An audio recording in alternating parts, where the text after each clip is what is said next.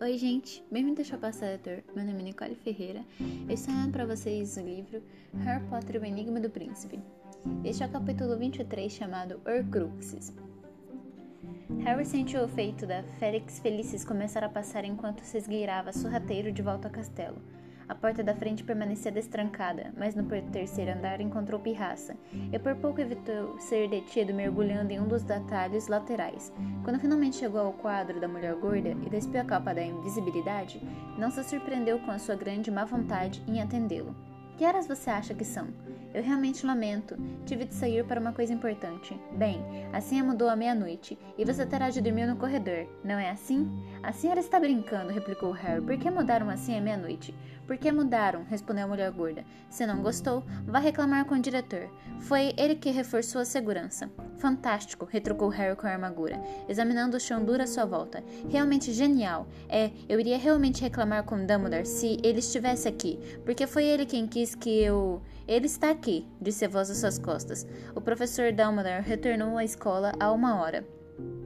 Nick, quase sem cabeça, flutuou em direção a Harry, sua cabeça balançando, como sempre, em cima da gola de tufos engomados. Soube pelo barão sangrento que o viu chegar, informou Nick. Parecia muito animado, segundo o barão, embora um pouco cansado, é claro. E onde ele está? perguntou Harry com o coração aos saltos. Ah, gemendo e arrastando as correntes na torre da astronomia. É um dos seus passatempos preferidos. Não, não, barão. Não Barão Sangrento, Dumbledore. Ah, no escritório dele, acredito pelo que me disse o barão, que tem de cuidar de uns assuntos antes de se recolher. É, tem mesmo, disse Harry com excitação, incendiando seu peito ante a perspectiva de contar a Dumbledore que obtivera a lembrança. Ele deu meia volta e saiu correndo, sem dar atenção à mulher gorda que o chamava. Volte aqui! Está bem, eu menti. Fiquei aborrecida porque você me acordou. Assim ainda é solitária. Harry, porém, já dispensava pelo corredor e minutos depois estava dizendo bombas de caramelo à gárgula do diretor, que saltou para o lado e admitiu a escada espira em espiral. Entre, mandou Dumbledore. Quando Harry bateu, bateu. Pela voz, parecia exausto.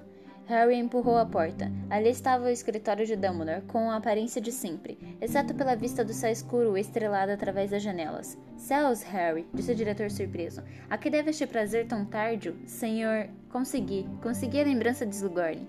Harry tirou o frasquinho e mostrou-o a Dumbledore.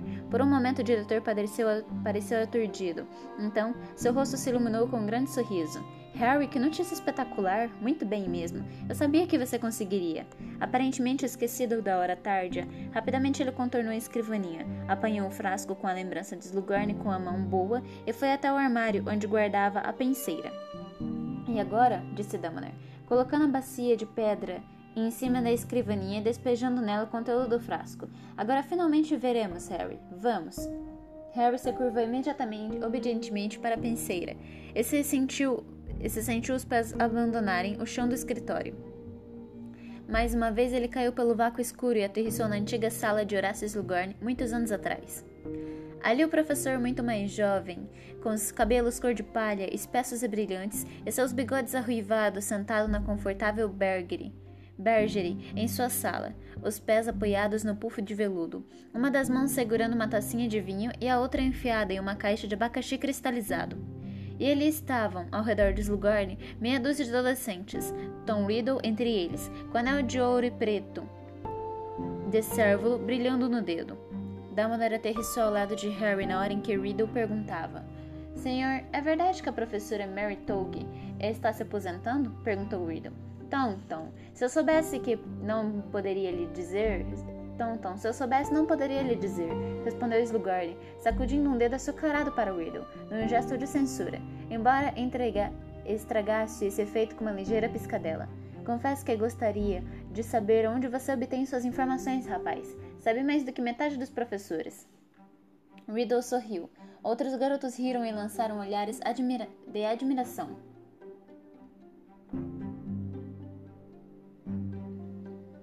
Com a sua fantástica habilidade para saber o que não deve e a sua cuidadosa bajulação das pessoas certas. Aliás, obrigado pelo abacaxi. Você acertou. É o meu preferido. Vamos, meninos? Vários meninos tornaram a rir. Estou seguro que chegará ao a ministro da magia em 20 anos. 15 se continuarem a me mandar abacaxis. Tenho excelentes contatos no ministério. Tom Riddle apenas sorriu enquanto os colegas davam gostosas risadas. Harry reparou que ele não era, de modo algum, o mais velho do grupo, mas todos os garotos pareciam considerá-lo seu líder. Não sei se a política me conviria, senhor, respondeu ele quando cessaram as risadas. Primeiro, porque não pertence às famílias bem-nascidas. Bem Uns dois garotos trocaram sorrisos debochados. Harry teve certeza de que se divertiam com uma piada secreta, sem dúvida ligada ao que sabiam ou suspeitavam a respeito do famoso antepassado do líder da gangue. Tolice! Replicou Slughorn energicamente. Não poderia ser mais evidente que você descende de boa família bruxa. Com as habilidades que você tem, você não. Não, você irá longe, Tom. Até hoje jamais me enganei a respeito de um aluno. O pequeno relógio de ouro sobre a escrivaninha de Slughorn bateu onze horas às suas costas e ele se virou. Céus, já é tão tarde assim? exclamou o professor. É melhor irem, é melhor irem andando, rapazes, ou todos ficaremos encrencados. Lestrange quer o seu trabalho até amanhã, ou receberá uma detenção. O mesmo se aplica a você, Avery. Um a um, os garotos saíram da sala. Slughorn levantou-se da poltrona com esforço. Ele levou seu cálice vazio até a escrivaninha. Um momento atrás do professor o fez virar-se. Um movimento atrás do professor o fez virar-se. Riddle continuava parado ali. Ande logo, Tom. Você não quer ser apanhado fora da cama depois da hora, ainda mais sendo monitor. Senhor, eu queria lhe perguntar uma coisa. Então pergunte, meu rapaz, pergunte. Senhor, estive imaginando o que o senhor saberia sobre sobre Horcruxes Slughorn encarou acariciando distraidamente a haste da taça de vinho com os dedos grossos. Um trabalho para a defesa contra as artes das trevas, é? Mas Harry percebeu que Slughorn sabia perfeitamente bem que não era trabalho escolar. Não exatamente, senhor. Encontrei o termo em um livro. Eu não entendi muito bem. Não, bem, você estaria no apuro para encontrar em, para encontrar em Hogwarts um livro com detalhes sobre o Cruxstones. Tom, é feitiço das trevas, realmente das trevas. Mas obviamente o senhor conhece bem todos eles, não? Quero dizer, um bruxo como o senhor, me desculpe. Quero dizer, se o senhor não puder me falar, obviamente. Achei que se alguém pudesse seria o senhor, então pensei em perguntar. A coisa foi muito foi muito bem feita, pensou Harry. A hesitação, o tom descontraído, a adulação discreta, nada excessivo. Ele, Harry, tinha experiência demais em tentativas para extrair informações de gente relutante para não reconhecer o mestre em ação. Percebia que Riddle queria informação, e muito talvez tivesse gastado semanas se preparando para aquele momento. Bem, falou Slughorn, sem olhar para Riddle, mas brincando com a fita da caixa de abacaxis cristalizados. Bem, é claro que não pode haver mal algum em lhe dar uma boa, uma ideia geral. Só para você entender o termo, Horcruxes é a palavra usada para um objeto em que a pessoa ocultou parte da própria alma. Mas não entendo muito bem como se faz isso, senhor. A voz de Riddle estava cuidadosamente controlada, mas Harry sentiu sua excitação. Bem, a pessoa divide a alma, entende? explicou Slughorn. Esconde uma metade dela em um objeto externo ao corpo. Então, mesmo que seu corpo seja atacado ou destruído, a pessoa não poderá morrer, porque parte de sua alma continuará presa à terra, intacta. Mas, naturalmente, a existência sobre, sob tal forma, o rosto de Slughorn murchou, e Harry se viu relembrando palavras que ouvirá quase dois anos. Fui arrancada do meu próprio do meu corpo. Me tornei menos que um espírito, menos que um fantasma, mais insignificante, mas ainda assim continuei vivo. Poucas pessoas iriam querer Tom, muito poucas. A morte seria preferível, mas a sofreguidão de Riddle naquele momento era visível. Sua expressão era ávida. Ele já não conseguia esconder seu desejo. E como é que se divide a alma? Divide a alma? Bem, respondeu Slughorn constrangido. Você precisa compreender que a alma deve permanecer intocada e una. A divisão é um ato de violação, é contra, é contra a natureza. Mas como é que se faz? Por meio de uma ação maligna, a suprema maldade, matando alguém. Matar rompe a alma. O bruxo que deseja criar uma Horcrux usaria sua ruptura em seu proveito. Encerraria a parte que se rompeu.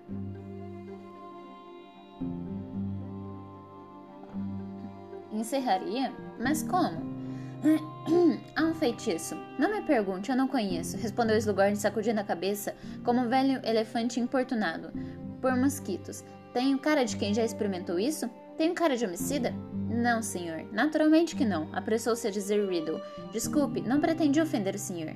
Tudo bem, tudo bem, não me ofendi, disse o professor bruscamente. É natural sentir alguma curiosidade por essas coisas. Bruxos de certo calibre sempre se sentiram atraídos por este aspecto de magia.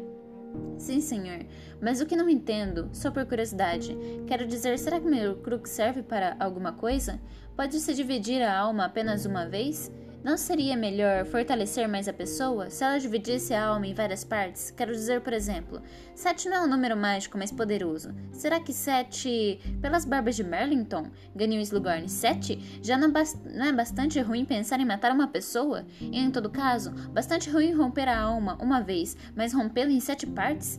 Slughorn parecia agora profundamente perturbado. Fitava o Riddle como se nunca o tivesse visto direito. E Harry percebia que estava começando a se arrepender de ter entrado naquela conversa. É claro, murmurou. Isto é uma hipótese. O que estamos discutindo, não é mesmo? É uma questão acadêmica. É claro que sim, senhor, concordou Riddle imediatamente. Ainda assim, então, não repita para ninguém o que eu disse. Ou seja, o que discutimos. As pessoas não gostariam de pensar que estivemos conversando sobre Horcruxes. Um assunto proibido em Hogwarts, sabe? Dumbledore é particularmente rigoroso nisso. Não direi uma palavra, senhor, prometeu Riddle. Se retirando, mas não antes de Harry ter visto de relance o seu rosto, em que se espalhava aquela mesma felicidade delirante do dia em que se descobrirá que era bruxo.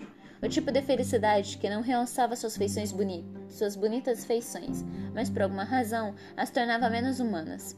Obrigado, Harry, disse Dumbledore em voz baixa. Vamos. Quando Harry voltou ao escritório, Dumbledore já estava sentada à escrivaninha. O garoto sentou-se também e esperou o diretor falar. Há muito tempo estou esperando obter esta prova, disse ele por fim. Confirma a teoria em que vem trabalhando. Me diz que tem razão, e também quanto chão ainda precisamos percorrer. Harry de repente reparou que cada um dos retratos dos antigos diretores e diretoras nas paredes estava acordado e atento à conversa. Um bruxo corpulento de nariz vermelho chegara a apanhar uma córnica acústica. Bem, Harry, recomeçou o diretor, estou certo de que você compreendeu o significado do que acabou de ouvir. A mesma idade que você, com uma diferença de poucos meses, a mais ou a menos, Tom Riddle estava fazendo tudo o que podia para descobrir como se tornar imortal. O senhor, então, acha que ele conseguiu? Ele fez o Morcrux e foi por isso que não morreu quando me atacou? Tinha um Morcrux escondido em algum lugar? Um pedacinho de sua alma estava segura? Um pedacinho ou muitos. Você ouviu Voldemort. O que ele queria de Slughorn era uma opinião sobre o que aconteceria ao bruxo que criasse mais de um. O que aconteceria ao bruxo tão decidido a evitar a morte que se dispusesse a matar muitas pessoas, romper a alma seguidamente para poder guardá-la em várias Horcrux secretas e separadas. Nenhum livro teria lhe dado tal informação. Até onde sei, até onde estou certo que Voldemort sabia, nenhum bruxo jamais romperá a alma em mais de dois pedaços. Dumbledore fez uma pausa momentânea para coordenar os pensamentos, então disse: Há quatro anos, recebi o que considero uma prova decisiva de que Voldemort dividiu sua alma. Onde? Como? perguntou Harry. Recebia de você, Harry, o diário de Riddle, o que dava instruções para reabrir a câmara secreta. Não compreendo, senhor. Bem, embora eu não tivesse visto o Riddle que saiu do diário, o que você me descreveu foi um fenômeno que eu jamais presenciará uma simples lembrança começar a agir, agir e pensar por conta própria? Uma simples lembrança exaurir a vida da menina em cujas mãos foram parar? Não alguma, não, alguma coisa muito mais sinistra vivia naquele livro. Um fragmento de alma. Disso eu estava quase seguro. O diário era um Horcrux, mas isto levanta o mesmo número de perguntas que respondia. O que mais me intrigava e assustava é que o diário tinha sido planejado não apenas como uma arma, mas como uma salvaguarda. Continuo sem entender, disse Harry. Bem, ele produzia o efeito que se espera de uma. Em outras palavras, o fragmento de alma oculto no diário foi resguardado, e sem dúvida desempenhou seu papel de impedir a morte do dono. Mas não podia restar dúvida de que Riddle realmente queria que alguém lesse aquele diário, que aquela parte de sua alma habitasse ou possuísse outra pessoa, de modo que o monstro de Sonserina pudesse mais uma vez ser solto.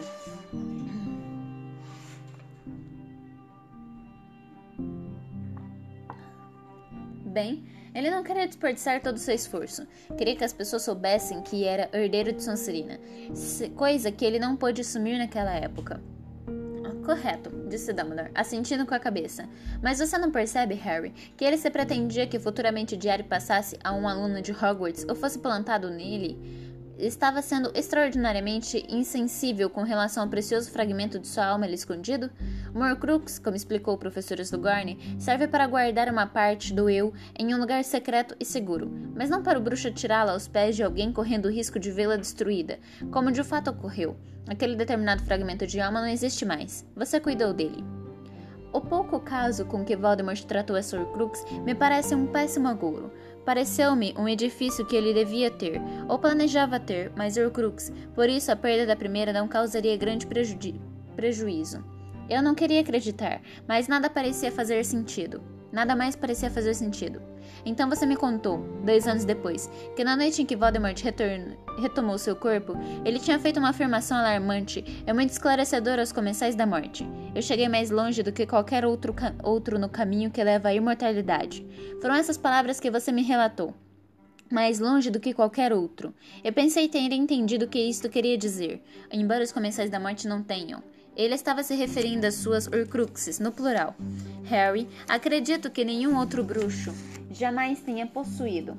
Contudo, se encaixava perfeitamente com a passagem do tempo. Lord Voldemort parecia se tornar, ter se tornado menos humano, e as transformações que ele sofrerá só me pareciam explicáveis se sua alma estivesse mutilada, além da esfera do que chamaríamos de maldade normal. Então, ele se tornou imperecível, matando outras pessoas? perguntou Harry. Por que ele não fez uma pedra filosofal ou roubou uma, se estava tão interessado na imortalidade? Bem, sabemos que foi exatamente isso que ele tentou fazer cinco anos atrás, afirmou Dumbledore. Mas há várias razões pelas quais, em minha opinião, a pedra filosofal seria menos desejável por Lord Voldemort do que Horcruxes.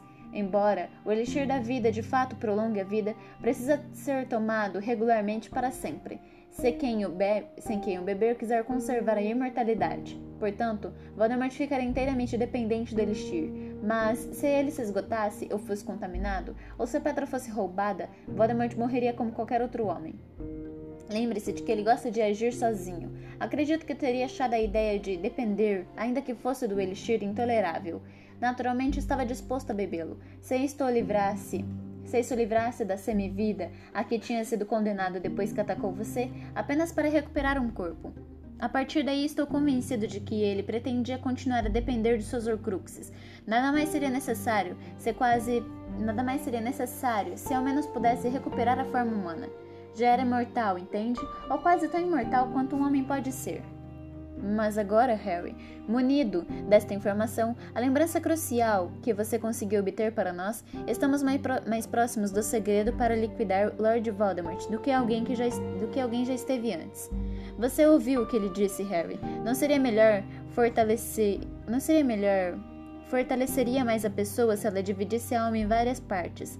Sete não é o número mágico mais poderoso? Sete não é o número mágico mais poderoso? Sim. Acho que a ideia de uma alma em sete partes agradaria muito a Lord Voldemort. Ele fez sete Horcruxes? Questionou Harry horrorizado, enquanto vários retratos nas paredes soltaram exclamações semelhantes, de susto e indignação mas elas poderiam estar em qualquer parte do mundo, escondidas, enterradas ou invisíveis. Fico satisfeito que você avalie a amplitude do problema, disse Damonar calmamente. Mas primeiro, não, Harry, não são sete Horcruxes, são seis. A sétima parte da alma, por mais desfigurada que esteja, habita o seu corpo regenerado. Foi a parte dele que viveu uma existência espectral por tantos anos durante o seu exílio. Sem essa, ele não possui, ele não possui eu algum. Essa sétima parte é uma que quem quiser matar Lord Voldemort deverá atacar a parte que vive em seu corpo. Mas as seis Horcruxes então? perguntou Harry meio desesperado. Como é que vamos encontrá-las? Está esquecendo, você destruiu uma e eu destruí outra. Foi? perguntou o garoto ansioso. Sem dúvida, respondeu Dumbledore, erguendo a mão escura, que parecia queimada. O anel, Harry, o anel de Cérvulo. E também uma terrível maldição que havia nele. Se não fosse, me desculpe a aparente falta de modéstia, a minha prodigiosa habilidade e a oportuna intervenção do professor Snape quando retornei a Hogwarts, desesperadamente ferido, eu não teria sobrevivido para contar a história. Contudo, a mão murcha não me parece um preço exorbitante a pagar por um sétimo da alma de Voldemort. O anel deixou de ser uma Horcrux. Mas como foi que o senhor descobriu? Bem, como você sabe, faz muitos anos que me incumbi de descobrir o máximo possível sobre o passado de Voldemort. Viajei extensamente, visitando os lugares que ele conheceu. Encontrei por acaso o anel escondido nas ruínas ca da casa de Gaunt. Parece que, ao conseguir encerrar uma parte de sua alma no anel, ele não quis mais usá-lo. Escondeu, protegido por vários encantamentos poderosos, no casebre em que seus antepassados tinham vivido. Morfino já fora levado, levado para Azkaban, é claro, sem nunca suspeitar que eu pudesse um dia me dar ao trabalho de visitar a ruína ou estar atento aos vestígios de ocultamento mágico. No entanto, não devemos nos felicitar com excessivo entusiasmo. Você destruiu o diário, eu, o anel. Mas se estivermos certos em nossa teoria de uma alma dividida em sete partes, restam quatro Horcruxes. E elas por, poderiam ser, ser qualquer coisa? Poderiam ser latas velhas ou, sei lá, frascos de poções vazios? Você está pensando em chaves de portal, Harry, que devem ser objetos comuns que não chamem a atenção. Mas Lord Voldemort usaria latas ou velhos frascos de poção para guardar sua preciosa alma? Você está esquecendo que lhe mostrei? Lord Voldemort gosta de colecionar troféus e preferiria objetos com uma convincente história mágica seu orgulho, sua crença na própria superioridade, sua determinação de abrir para si um lugar surpreendente na história da magia. Tudo isto me sugere que Voldemort escolheria suas Horcrux Horcruxes com algum cuidado, favorecendo objetos que merecem tal honra. O diário não era tão especial assim. O diário, como você mesmo disse, provava que ele era o herdeiro de Sonserina. Tenho certeza de que Voldemort considerava isso de extraordinária importância. E as outras Horcrux? O senhor acha que sabem o que são? Só posso imaginar, respondeu Dumbledore. Pelas razões que já lhe dei, acredito que Lord Voldemort daria preferência a objetos que em si possuíssem certo esplendor. Portanto, repassei a vida de Voldemort procurando provas do desaparecimento de certos artefatos à sua volta. O medalhão! exclamou Harry em voz alta. A taça de Ruffluff! Certo, disse Dumbledore sorrindo. Eu estaria pronto a apostar talvez não a minha outra mão, mas uns dois dedos, que estes foram transformados em Horcrux 3 e 4 as duas restantes, presumindo mais uma vez que ele tenha criado seis totais, são mais problemáticas, mas eu riscaria o palpite de que, uma vez que obtivesse os objetos de Hufflepuff e Sonserina, ele saiu em busca de outros que tivessem pertencido a Gryffindor ou Ravenclaw. Estou certo de que de que quatro objetos dos quatro fundadores teriam sido teriam exercido uma forte atração na imaginação de Voldemort. Não sei dizer se ele conseguiu achar alguma coisa de Ravenclaw, Atrevo-me a, a afirmar, porém, que a única relíquia conhecida de Gryffindor continua salvo. Dumbledore apontou os dedos escuros para a parede às suas costas, onde uma espada incrustada de rubis descansava em uma caixa de vidro. O senhor acha que essa é a verdadeira razão por que ele queria voltar a Hogwarts? Para tentar encontrar alguma coisa de um dos outros fundadores? Exatamente o que pensei, mas infelizmente isso não nos leva muito longe, porque ele foi recusado, ou assim acredito, sem ter tido oportunidade de dar uma busca na escola. Sou forçada a concluir que ele nunca satisfez sua ambição de colecionar objetos dos quatro fundadores. Inegavelmente, possuía dois. Talvez tenha encontrado um terceiro, e isto é o melhor que podemos afirmar por hora. Mesmo que ele tenha encontrado alguma coisa de Ravenclaw ou de Gryffindor, ainda falta Sextor Crux, disse Harry contando nos dedos. A não ser que tenha conseguido as duas. A não ser que tenha conseguido as duas? Creio que não, replicou Dumbledore. Acho que sei qual é a Sextor Crux. Fique imaginando o que você dirá se eu confessar que, há algum tempo, sinto curiosidade pelo comportamento da cobra Nagini. A cobra? espantou-se Harry. Pode-se usar animais como Horcruxes? Bem, não é aconselhável fazer isso, porque confiar uma parte da alma a algo que pode pensar e se locomover, obviamente é muito arriscado. Contudo, se o meu cálculo estiver correto, faltava Dumbledore pelo menos uma Horcrux para completar as seis que pretendiam, quando entrou na casa dos seus pais com a intenção de matar você. Ele parece ter reservado o processo de criar Horcrux a mortes particularmente significantes. Você certamente estaria neste caso. Ele acreditava que, matando, eliminaria o perigo descrito na profecia. Acreditava que se tornaria invencível. Tenho certeza de que pretendia fazer a última Horcrux com a sua morte. Sabemos que ele fracassou, mas depois de um intervalo de alguns anos, Voldemort usou Nagini para matar um velho trouxa, e talvez lhe ocorresse transformá-la em sua última Horcrux, a cobra enfatiza a ligação com Sonserina, que, por sua vez, realça a mística de Lord, de Lord Voldemort. Acho que ele talvez goste tanto dela que é capaz de gostar de alguma quanto é capaz de gostar de alguma coisa. Sem dúvida, gosta de mantê-la por perto e parece exercer um controle incomum sobre ela, até mesmo para um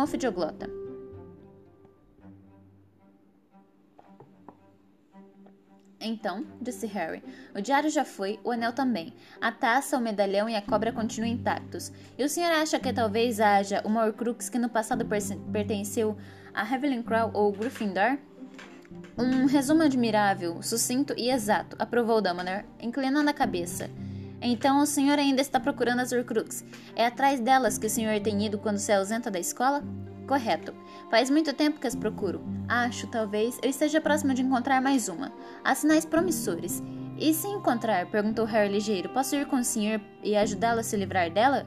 Dumbledore fitou Harry atentamente por um momento, antes de responder. Acho que sim. Posso? exclamou Harry muito surpreso. Pode, confirmou o diretor com um leve sorriso. Acho que você conquistou este, direi este direito. Harry criou ânimo, ânimo novo. Era muito bom não ouvir palavras ao acautelatórias e protetoras para variar. Os diretores e diretoras nas paredes pareceram menos impressionados com a decisão de Dumbledore. Harry viu alguns deles balançarem negativamente a cabeça e Phineas Nigris, Phineas Nigilus rir pelo nariz. Voldemort sabe quando o Horcrux é destruído, senhor? É capaz, sentir, é capaz de sentir? Perguntou Harry, não dando atenção aos quadros. Uma pergunta muito interessante, Harry. Acredito que não. Acredito que Voldemort esteja tão impregnado de maldade e essas partes essenciais tenham sido destacadas dele há tanto tempo que ele não sinta como nós. Talvez quando estiver à beira da morte ele tome consciência de sua perda. Mas ele não percebeu, por exemplo, que o diário tinha sido destruído até obrigar Lúcio Malfoy a confessar a verdade. Quando Voldemort descobriu que o diário foi, fora mutilado e perderá todos os poderes, me contaram que foi horrível presenciar a sua cólera mas pensei que ele queria que Lúcio Malfoy trouxesse o diário para Hogwarts. É verdade, ele quis quando estava certo de que poderia criar mais Horcrux, mas ainda assim, Lúcio devia guardar uma ordem dele que jamais chegou, porque Voldemort desapareceu pouco depois de lhe entregar o diário. Sem dúvida, ele achou que Lúcio Malfoy não se atreveria a fazer nada com a Horcrux exceto guardá-la com cuidado, mas ele confiou demais no medo que Lúcio teria de, de um senhor ausente havia anos e que Lúcio pensava estar morto. Naturalmente, Lúcio não sabia o que era aquele diário. Pelo que sei, Voldemort tinha lhe dito que o diário ficaria, fi, faria a Câmara Secreta reabrir, porque fora engenhosamente encantado. Se Lúcio soubesse que tinha em mãos uma porção da alma do seu senhor, sem dúvida teria tratado com maior respeito. Ao invés, ele deu prosseguimento ao plano antigo para os seus próprios fins. Ao plantar o diário na filha de Arthur Weasley, ele esperava desacreditar Arthur, me ver demitido de Hogwarts e se livrar de um objeto muito incriminador de um único golpe. Ah, coitado do Lúcio.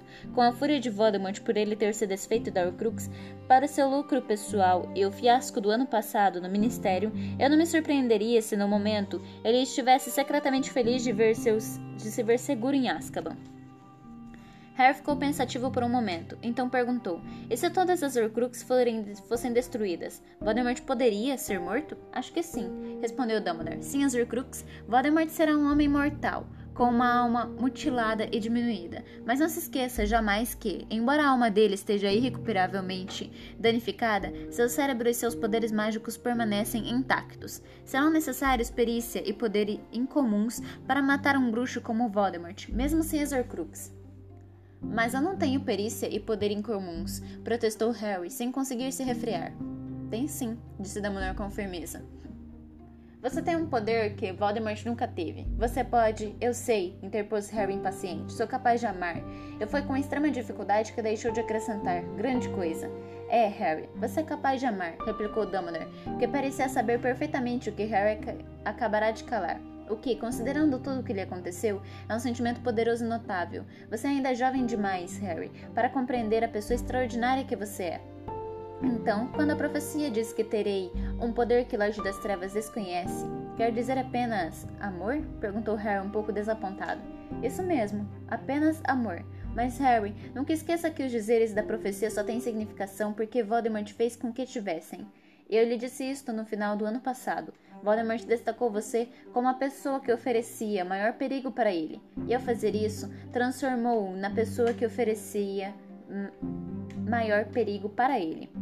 Mas isso acaba dando no. Não, não acaba, disse Dumbledore, agora parecendo impaciente e apontando uma escura murcha para Harry. Você está valorizando demais a profecia. Mas, engrolou Harry, mas o senhor falou que a profecia quer dizer. Se Voldemort nunca tivesse sabido da profecia, será, será que ela teria se cumprido? Será que teria tido alguma significação? Claro que não. Você acha que todas as profecias na sala da profecia se cumpriram? Mas, replicou Harry aturdido, mas no ano passado o senhor falou que um de nós teria de matar um ao outro. Harry, Harry, só, só porque Dom Voldemort cometeu um grave erro e agiu segundo as palavras da, profi, da professora Trelawney, se ele nunca tivesse matado seu pai, será que ele teria despertado em você um furioso desejo de vingança? Claro que não. Teria forçado sua mãe a morrer por você. Será que você teria lhe conferido uma proteção mágica que não, lhe poder, que não poderia penetrar? Claro que não, Harry. Você não está entendendo? O próprio Voldemort criou seu pior inimigo. Como fazem os tiranos em todo o mundo. Você tem ideia do medo que os tiranos sentem do povo que eles oprimem? Todos eles percebem que um dia, entre suas muitas vítimas, com certeza haverá uma que se rebelará e revidará. Voldemort não é diferente. Ele sempre esteve atento ao aparecimento daquele que o desafiaria. Ele soube da profecia e entrou imediatamente em ação e, em consequência, não apenas escolheu o homem com maior probabilidade de liquidá-lo, mas lhe deu armas singularmente letais. Mas é essencial que você compreenda o que ocorreu, disse Dumbledore, se erguendo e começando a andar pelo escritório. Suas vestes fulgurantes farfalhavam a cada passo. Harry nunca o vira tão agitado. Ao tentar matá-lo, Voldemort destacou a pessoa notável que está sentada à minha frente. Ele deu os instrumentos para a tarefa. É culpa de Voldemort que você seja capaz de ler seus pensamentos, suas ambições e até mesmo que você entenda a linguagem das cobras em que ele transmite suas ordens. Contudo, Harry, apesar da visão privilegiada que você tem do mundo dele, e que por sinal uma dádiva que qualquer comensal da morte mataria para ter, você nunca se deixou seduzir pelas artes das trevas. Nunca, nem por um segundo, manifestou o desejo de, de se tornar um dos seguidores de Voldemort. Claro que não, confirmou Harry indignado. Ele matou meus pais. Resumindo, você está protegido por sua capacidade de amar, disse Dumbledore em voz alta. A única proteção eficaz contra a fascinação por um poder como o de Voldemort. Apesar de todas as tentações que você suportou e de todo o sofrimento, o seu coração permanece puro, tão puro que quanto era aos 11 anos, quando você se mirou no espelho que refletiu o maior desejo do seu coração, e ele lhe mostrou apenas o caminho para frustrar Lord Voldemort em vez de mortalidade ou riqueza. Harry, você faz ideia de como são raros os bruxos que poderiam ter visto o que você viu naquele espelho? Voldemort deveria ter percebido então com quem estava lidando, mas não percebeu. Mas ele agora sabe. Você perpassou a mente de Lord Voldemort sem sofrer o menor dano, mas ele não pôde possuir a sua sem sofrer uma agonia mortal, como descobriu no ministério. Acho que ele não compreende por que Harry ele teve tanta pressa de mutilar a própria alma que nem sequer parou para compreender o poder incomparável de uma alma imaculada e inteira. Mas, senhor, disse Harry, fazendo valentes esforços para não parecer que argumentava. No final, dá tudo no mesmo, não? Eu tenho de matar. De tentar matá-lo ou. Tem? perguntou Dumbledore. Claro que tem. Mas não por causa da profecia, mas porque você, no íntimo, jamais descansará enquanto não tentar. Nós dois sabemos disso. Imagine, por favor, apenas um momento que você nunca tivesse sabido daquela profecia. Quais seriam os seus sentimentos em relação a Voldemort agora? Pense. Harry ficou observando Dumbledore andar para lá e para cá à sua frente e pensou. Pensou em sua mãe e seu pai, e em Sirius. Pensou em Cédrico de Gore. Pensou em todos os terríveis feitos de Lord Voldemort que, que conhecia. Uma labareda pareceu saltar do seu peito e queimar sua garganta. Eu iria querer que Voldemort fosse liquidado. E iria querer fazer isso pessoalmente. Claro que sim, exclamou Dumbledore. A profecia, não, a profecia não significa que você tem de fazer nada, entende? Mas a profecia levou Lord Voldemort a marcá-lo como seu igual. Em outras palavras, você é livre para escolher o próprio caminho, livre para dar as costas à profecia. Voldemort, no entanto, continua a valorizar a profecia e continuará a persegui-lo, o que de fato transforma em certeza que, que um de nós vai acabar matando o outro, completou Harry. Eu sei. Mas ele finalmente entendeu o que Dumbledore estivera tentando lhe dizer. Era, pensou Harry, a diferença entre ser arrastado pela, para a arena para enfrentar uma luta mortal e a de en, e a entrar na arena de cabeça erguida. Algumas pessoas diriam, talvez, que a escolha era mínima, mas Dumbledore sabia, e eu também, pensou Harry com súbito orgulho, bem como meus pais, que aí residia toda a diferença do mundo. E este foi o capítulo 23. Eu espero que vocês tenham gostado. A gente se vê no capítulo 8 chamado Sectum Sempra. Até breve!